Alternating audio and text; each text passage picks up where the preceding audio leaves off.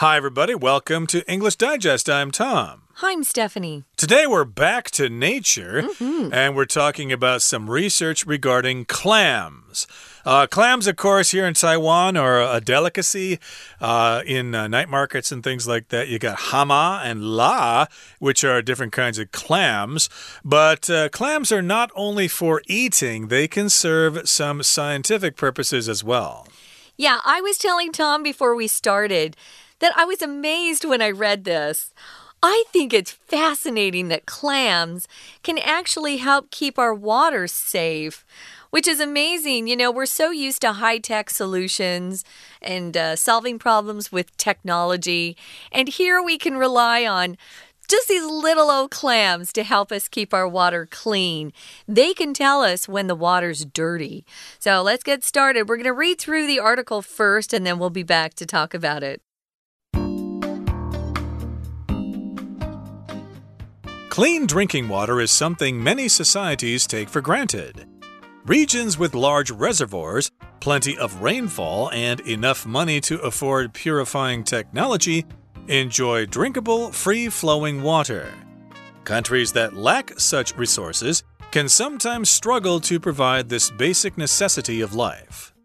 The Polish city of Poznan has a unique combination of resource problems which are being dealt with in equally unique ways. In particular, the authorities there have been using clams to monitor water quality since 1994. These creatures are ideal for the task because they respond immediately and noticeably to water contamination. Clams keep their shells open to expose themselves to nutrients and close them tight upon detection of toxic substances. The Poznan water treatment facility keeps eight clams glued to a surface within the water pumps with springs attached to the tops of their shells. When a shell closes, the spring makes contact with a sensor and sends an alert to engineers. When four or more clams close at once, the supply is shut off. While the clams are not the only safeguard in the operation, the facility considers this form of biological monitoring a reliable addition to their modern systems.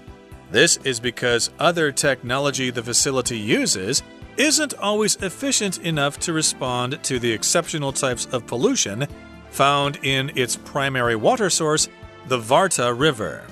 The Warta passes through some of Poland's oldest industrial areas and has had chemicals and other forms of pollution leaking into its waters since the 1800s. The most disturbing concern relates to heavy metals, which continue to seep through the ground and into Poznan's water supply. Depending on conditions, the water quality can vary from drinkable to poisonous throughout the year. A few years ago, the main treatment plant in Poland's capital, Warsaw, began harnessing the clam's special abilities too. The U.S. cities of Minneapolis and Moline are also experimenting with this approach to water monitoring. This animal's usefulness seems to demonstrate that despite our high tech achievements, humankind will always retain a fundamental connection with nature. Okay, guys, let's jump in. I love this particular article. Um, I just think it's so cool that clams are able to actually help keep water safe. So, clean drinking water is something many societies take for granted. Um, so, regions with something called reservoirs um, and plenty of rainfall and enough money to afford purifying technology enjoy drinkable, free flowing water. I come from a state that doesn't have a lot of rainfall, which is Arizona. We're in a desert. And so we have a lot of these things called reservoirs. Um, there are different ways to pronounce this word. You can pronounce it reservoir. You can pronounce it reservoir. And you can pronounce it reservoir. Um, I pronounce it reservoir. They're all correct. Uh, this is the Merriam Webster dictionary telling you that. Um, what they are is man made lakes. So humans actually create these lakes. They have to dam up the water somewhere, and then the water stays in there. And what we use it for typically is for drinking water. Yeah, here in Taiwan, of course, we've got the Feitsui Reservoir and the Shimen Reservoir, and I think there are some other ones down south that I don't remember. But in any case, uh, yeah, these areas are regions with large reservoirs and uh, areas with lots of rainfall and enough money to afford purifying technology well, those regions enjoy drinkable, free flowing water. So, yeah, they've got enough rain. They can afford technology to purify the water, which mm -hmm. means to get rid of all the bacteria and all the bad stuff and make it more pure. And countries that lack such resources can sometimes struggle to provide this basic necessity of life. So, yeah, we can do it here in Taiwan and they can do it in the U.S., except uh, for Flint, Michigan, but uh, most places can purify the water. But in other places, it's more difficult to provide this basic necessity of life. Without water, we have difficulty surviving. Yeah, we'll often use this phrase basic necessities of life to talk about just food, place to live, water is essential, clean air. Hopefully, we we keep having clean air. So we've got a Polish city of Poznan, and it has a unique combination of resource problems, which are being dealt with in equally unique ways, truly unique. So, what is the problem here? Well, in particular, the authorities have been using clams to monitor water quality since way back in 1994. So, this isn't a new technique for them, but it's something I'm just hearing about. I've never heard of this before. When you use this word authorities, and it's always in the plural form, guys, the authorities, there are people that have the power and the right to give you orders or make decisions or tell you what to do. And if you don't do what they tell you to do, sometimes you can be arrested you know, or, you know, prosecuted, taken to prison, who knows. So the authorities would include the police, um, it would include your political leaders that you elected. Um, here in Taiwan, it would include your latest le legislative yuan uh, people like that. They're the authorities. So they've been using these cute little clams that we're talking about to monitor, which just means to watch something to see if it changes, make sure everything's okay. Uh, but they've been using clams to monitor the water quality there. Uh, indeed, and I did want to mention the word authorities here is the plural form. If it's the singular form, then that's referring to power in general, okay? So maybe uh, you've got police officers from Kaohsiung coming up to Taipei to try to arrest someone, and the Taipei police will say, hey, you guys can't do that. You don't have authority here. You don't have power here because you're not from Taipei. Uh, this is just an example. I actually don't really know how the police work here in Taiwan on. But uh, yeah, you might have a certain kind of power in a certain place. That's your authority. But here we're talking about specific persons. They're here, people, yeah. The exactly. people who are in charge uh, of the water systems here in this city in Poland. And they've been using clams to monitor, to check on the water quality for a very, very long time since the year 1994. So clams are being described here as creatures, living things. So these creatures are ideal ideal for the task because they respond immediately and noticeably to water contamination. So, yes, the task here, or the challenge that they have to meet, is to keep the water pure or to monitor the water to make sure it's pure and then to find out if it's not pure, if it's uh, contaminated or polluted. And, well, clams seem to be the perfect candidate yeah. for this job. They're ideal because they can respond right away, immediately, and also they respond noticeably. It's not subtle at all. They can see it very clearly. That's what noticeable means something that you can tell. Right. Instead of calling them creatures, you could also just refer to them as shellfish because they are shellfish. But yeah, they're amazing. Uh, it's very noticeable It's not something that's hiding from you. You don't have to really pay close attention to see it. And they respond to water contamination. Contamination means that the water has been polluted in some way. There's something in the water that makes it unclean.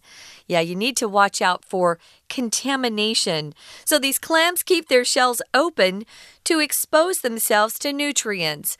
If they're happy, their shell is open because they're getting nutrients from the water. And everybody needs nutrients to grow. People, animals, plants, they all we all need them. But they close their shell very tightly when they can detect toxic substances. Toxic is another word for poisonous. So if you're uh, facing something and someone says, Oh, it's toxic, don't eat it, don't touch it, it just means it's poisonous and it can hurt you. Sometimes some toxins can actually lead to death. A toxin is the noun form, toxic is an adjective. Uh, indeed. And this sort of reminds me of the canaries in coal mines. It's kind of similar if you take a canary or a bird inside a coal mine, mm -hmm. and if it dies, that means there's some kind of poison in the air. So or all not the enough workers, oxygen, huh? Yeah, there's no oxygen or something oh. like that. So they all have to get out of there. Wow. So it's kind of similar, at least to me. That sounds very similar here. In this case, they're using clams to monitor the quality of the water. Okay, that brings us to the midway point in today's lesson. Let's take a break now and listen to our Chinese teacher. Hi everyone, my name is Jenny. 今天我们要看的是第十一单元。好，这篇文章呢非常的有趣，因为呢，嗯，其实大自然界里面，诶，生物本身也可以帮我们做很多事哦。比如说，帮我们监测水质。没错，这个地方的主角，这篇文章的主角就是 clams，蛤蜊。为什么它可以帮我们监测水质呢？嗯，我们来看下面的说明。这篇文章就提到了，大家都想喝干净的水。诶，那因为呢，啊，像在水库啦，或雨水充沛啦，资金够的国家，大概我们都知道，好像自然而然，我们每天都应该会有诶饮用水流自由流动的饮用水。的确，我们都是把这些事情当做理所当然的。Take for granted。好，那可是呢，我们知道，嗯，这些资源，如果说他没有这些资源的话，嗯，资金比较不够，诶，那你可能就很难提供给大家这样子的生活必需品了。好，注意到这个字 necessity，necessity 这个字当名词来用，就是指基本的必需品。好，我们来看。嗯，今天的文章其实我们要来看一个国家叫波兰。波兰这里呢，它有一个城市，这里它的确它有独特的资源问题，而他们的问题也解决方式也非常的独特。好，我们来看这边就说了，这里呀，它从一九九四年以来，它监测水质都是靠 clams。蛤蜊，好，这一句话其实要注意的是它的时态，因为呢，这个时态 have been using clams，这个是所谓的现在完成再加进行，现在完成进行式的使用。当然，我们要了解这跟后面提到的从哪个时间点，since nineteen ninety four，since。再加一个时间的起点，然后呢，你在句子里面就是指从那一点到现在为止，所以基本上我们会用现在完成式。不过，如果你再加上进行式，像这边的 have been using，那你要知道它的意思就是说，诶，到讲话的这个时候，它其实还是这样的，也就是一直以来都是如此。所以，从一九九四年开始，一直以来呢，这个地方在波兰，他们呢都是怎么样处理水质呢？用蛤蜊。那我们来看，怎么样？用蛤蜊来监测水质。他说到，其实 clams 很适合做这样子的工作，因为只要一有污染的话呢，它就会做出很明显的反应。嗯，蛤蜊它其实会在如果说它是在养分当中，它是会打开的。好，如果是暴露于养分中，这里一个动词 expose，expose 也是一样，它后面的介系词 to expose themselves to，好，跟 respond 一样，在英文里面介系词的用法要特别注意。We're going to take a quick break. Stay tuned. We'll be right back.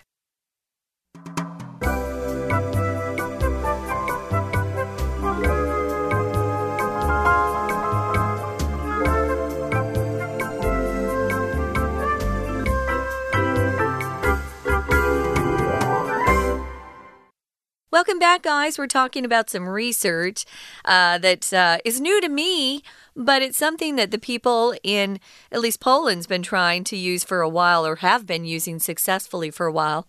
They've been using these little clams to help keep their water safe or clean for drinking.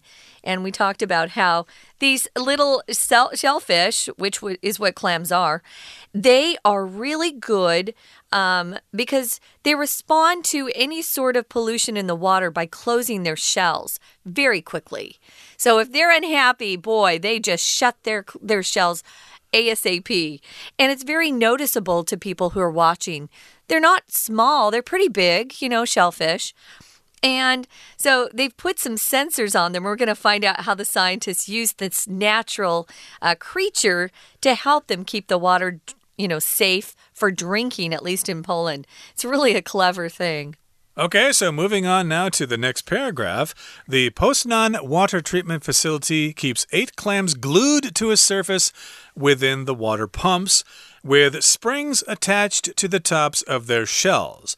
So, again, this is the water treatment facility, this particular building with the pipes and the water and stuff like that. They've got eight clams there and they keep the eight clams glued to a surface within the water pumps. So the clams are inside the water pumps and they're glued to a surface so they don't wash away, they stay there. And then they've got springs attached to the tops of their shells. Remember, a clam has two shells, the top one and the bottom one. So they've got a spring attached to the top shell there. A spring, of course, is a piece of metal that's in a coil shape there. So, of course, you've got springs in your mattress, perhaps, or springs in a chair or something like that. So, yes, we've got springs there on the top of the shells, I guess, to either monitor the shells opening and closing, or to pull them open, or to shut them, or whatever. So when a shell closes, the spring makes contact with a sensor. That's technology, that's not natural. So that sensor then can send an alert or a signal of some kind to engineers who are keeping track, who are monitoring this stuff. So an alert. An alert here is a noun and it just means some sort of message of warning. So I know in my car, if my car was running low on oil, my dashboard would have a little red alert signal um, that would go on when I needed to put some oil in my car. I was so dumb about cars, Tom, when I was 16 that I didn't realize that you had to keep putting oil in the engine.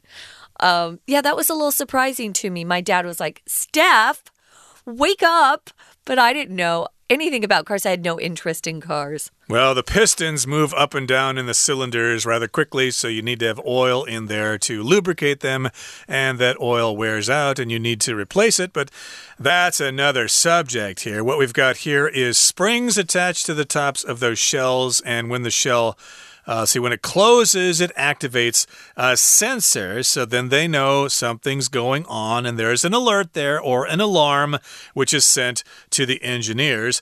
And when four or more clams close at once, the supply is shut off. So, yes, the clams are closing there, which is an indication that the water is polluted mm -hmm. or the water is contaminated. And so, yes, thanks to the clams, they know something's wrong there And while the clams are not the only safeguard in the operation, the facility considers this form of biological monitoring a reliable addition to their modern systems. So, yeah, they don't rely 100% on the clams. They've got other uh, systems in there, other kinds of sensors that will detect contamination. So, it's not the only safeguard. Here we've got the word safeguard, which is some sort of protection here to make sure there are no problems. Yeah, but the clams are not the only safeguard in the operation, and the operation is just the general process in which all these things are done. How the pumps operate, where the water goes, how much water goes in there, it's all part of the operation. It's pretty amazing. Guys, if you're in business, we don't say business operation. We always use the plural for that. Yeah. How are you, uh, you know, the business operations uh, were our operations are going smoothly. You don't say, My operation is going smoothly. That's weird. Mm. Unless you're having surgery done on you in a hospital by a surgeon. Yeah, so anyway, this facility considers this form of biological monitoring a reliable addition. Yeah, I think it's a great idea. They have natural systems to try to keep their water clean, and they're also using smart, high tech ways as well. So, this is because other technology the facility uses isn't always efficient enough to respond to the exceptional types of pollution found in its primary water source, which is the Warta River. Um, so, they must have some really unique or kind of weird, I could say, pollution that comes into their water that other countries perhaps don't have to deal with. Who knows? Every place is different. If it's exceptional, it doesn't necessarily mean good. It just means something that is unusual and isn't found everywhere. Um, so it's unusual, it's not typical.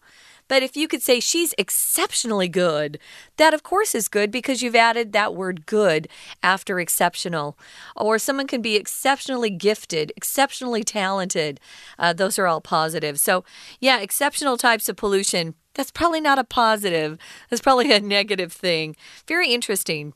Uh, indeed. So that's what they're doing. They're working with the Warta River there. And the Warta passes through some of Poland's oldest industrial areas and has had chemicals and other forms of pollution leaking into its waters since the 1800s. So, indeed, there are a lot of factories in this part of Poland along this river. So, of course, as you know, factories tend to pollute rivers if the government isn't uh, monitoring them or if the government doesn't have restrictions and things like that. So, yes, lots of chemicals and other forms of pollution have been leaking or flowing into the waters of the Warta River for a very long time, since the 1800s.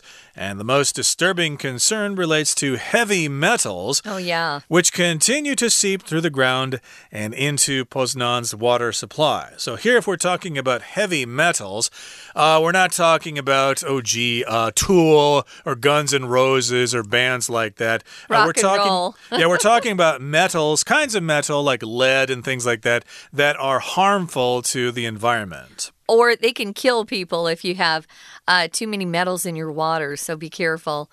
To seep just means to go through uh, very slowly, to seep in. It's usually a word we use with liquids moving through the ground, or if you have plants at home. If you water them, it will seep into the, the dirt. So, depending on conditions, the water quality can go from drinkable to poisonous throughout the year.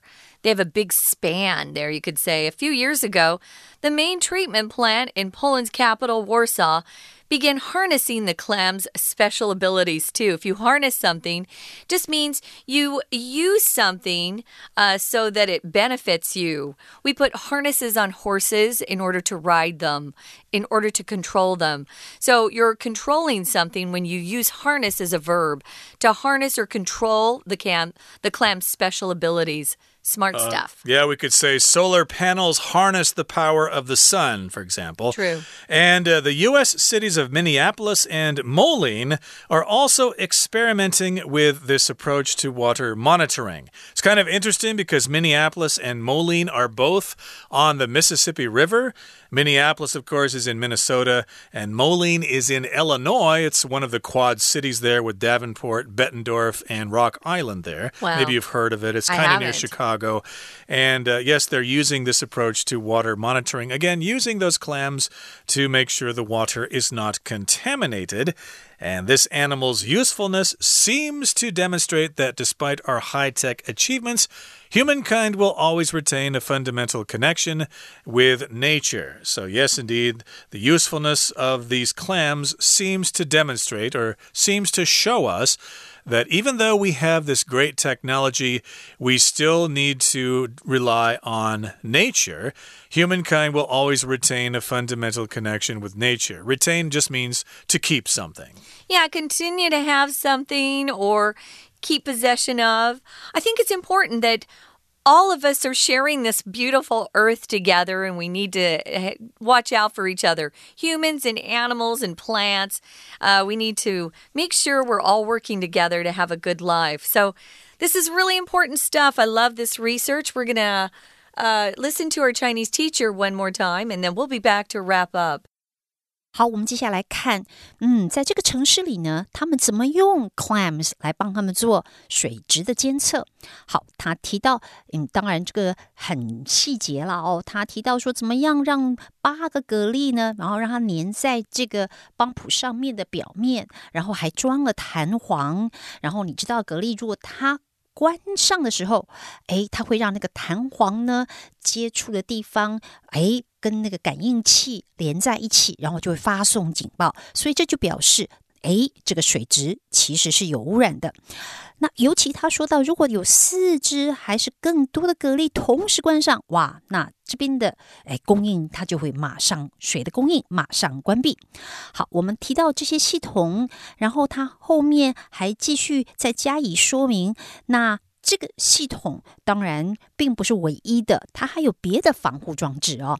好，那我们这边呢，再往下看，就看到了说，在这个地方，他们作为饮用水这个河流呢，其实流经了波兰的一些工业区，而这些工业区呢，因为他们有废水，然后呢会流到这条他们饮用水的水域里。接下来继续，他就说到了。嗯，其中呢，我们要晓得啊，最令人担忧的，其实呢，和啊有一些重金属有关。下一段里，他提到了在波兰的首都这边的污水处理厂，他们在几年前也开始用 clams 蛤蜊这种的特殊能力来作为水质监测。好，而且呢，我们要晓得这样子的方法，似乎在美国他们都觉得，嗯，不妨试试哦。好，注意到了吗？这边又有一个搭配词提到这样的方式，this approach，什么？它后面的搭配词也是 to 哦，也就是说是对某一种事情的处理方法。好，我们今天的讲解就到这边结束，我们下次见。 That brings us to the end of our lesson for today. Thank you so much for joining us. And next time you have some clams, think about what they can do to detect water pollution. From all of us here at English Digest, I'm Tom. i'm stephanie Goodbye. bye